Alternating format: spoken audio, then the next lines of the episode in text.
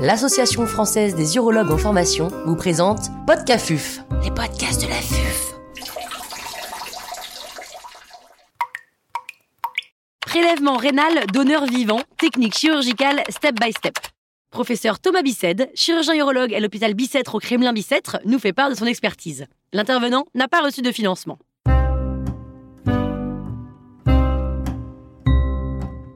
Un donneur vivant, c'est une néphrectomie. Alors pourquoi en faire un podcast?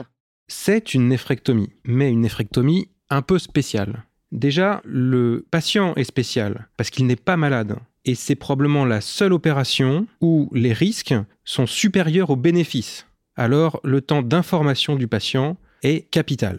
Une longue discussion doit s'installer, une information complète des risques encourus doit être formalisée. C'est aussi une opération spéciale parce que c'est la seule où finalement on choisit le côté d'opérer. Je vais y revenir dans les choix préopératoires. Enfin, quelque chose de très spécial, c'est que un couple ou un duo, un binôme, opère un autre binôme. Le binôme préleveur-transplanteur s'occupe du binôme donneur-receveur. Donc, c'est une chirurgie où il va falloir se parler, se parler entre donneur et receveur et entre préleveur et transplanteur. Dans certaines équipes, le chirurgien préleveur va faire la transplantation, ce qui simplifie un petit peu les décisions, mais sinon, ce sont vraiment des décisions d'équipe, des décisions conjointes.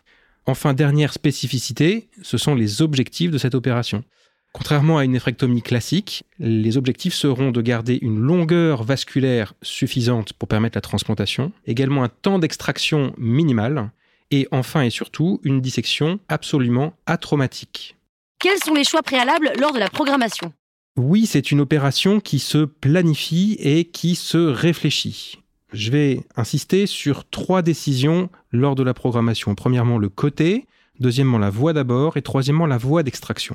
Le côté, je l'ai dit en introduction, va dépendre de l'anatomie vasculaire et c'est une opération où il faut avoir une imagerie parfaite à disposition pour rechercher soi-même des variations anatomiques qui sont fréquentes dans la population et souvent manquée par nos collègues et amis radiologues.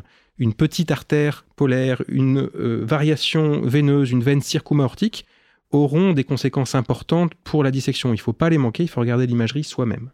Concernant la voie d'abord, un stick, c'est-à-dire un soutien aux techniques innovantes et coûteuses, a été mené par Jacques Hubert, c'est le stick d'Ovirin, qui a comparé la voie d'abord ouverte, célioscopique, célioscopique avec end-assisted et robot assisté.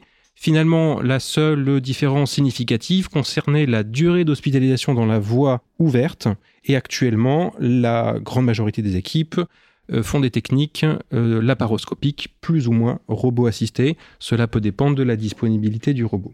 Enfin, la voie d'extraction.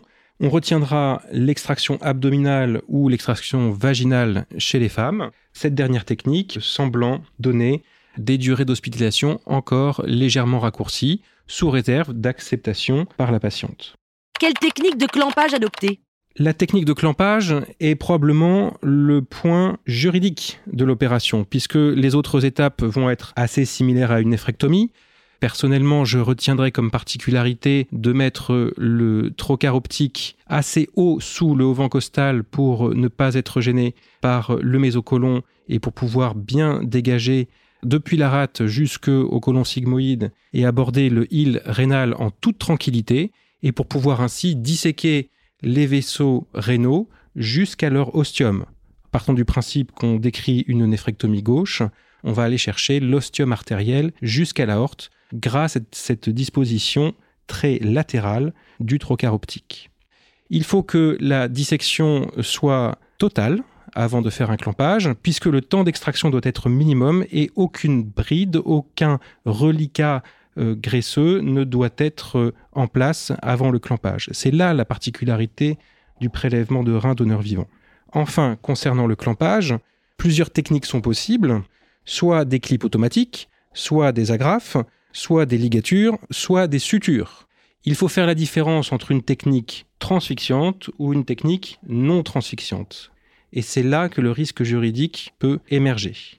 Il y a en effet eu des cas de glissement de clips hémoloc entraînant des décès dans le monde. Ça n'est jamais arrivé en France, mais ça pourrait un jour arriver. Et donc, il convient désormais de combiner une technique et de ne pas faire des hémologues seuls sur un clampage artériel. On peut par exemple proposer une ligature première de l'artère rénale avec un fil de vicryl euh, sur lequel on prendra soin de préparer trois demi-clés sur un brin tracteur, de serrer à ce moment-là ces trois demi-clés et de faire une quatrième demi-clé sur l'autre brin tracteur.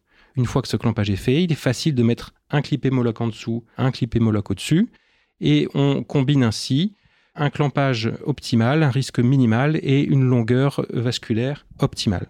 Le défaut de cette technique, c'est qu'à nouveau, il n'y a pas de transfixion de la paroi artérielle. C'est pour cela que certaines équipes retiennent une suture du moignon artériel qui serait plus facile au robot. Enfin, notons que les agrafes endothéa ne sont plus au marché et ne permettent plus ces techniques qui étaient transfixiantes. En conclusion, le prélèvement rénal d'honneur vivant est une opération spéciale qui se fait en binôme c'est une euh, opération qui est à la fois exigeante, voire stressante. Il faut rester calme au moment du clampage, il faut rester euh, imperméable au stress du transplanteur qui doit attendre quelques minutes que les choses se déroulent. Mais c'est une opération qui, si elle est faite dans une équipe bienveillante, est finalement agréable et qui apporte un grand bénéfice. Il faut rappeler que la durée de vie du transplant avec un donneur vivant est le double d'un transplant d'un donneur décédé.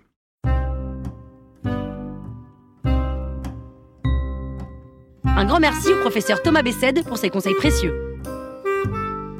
C'était Podcafuf, les podcasts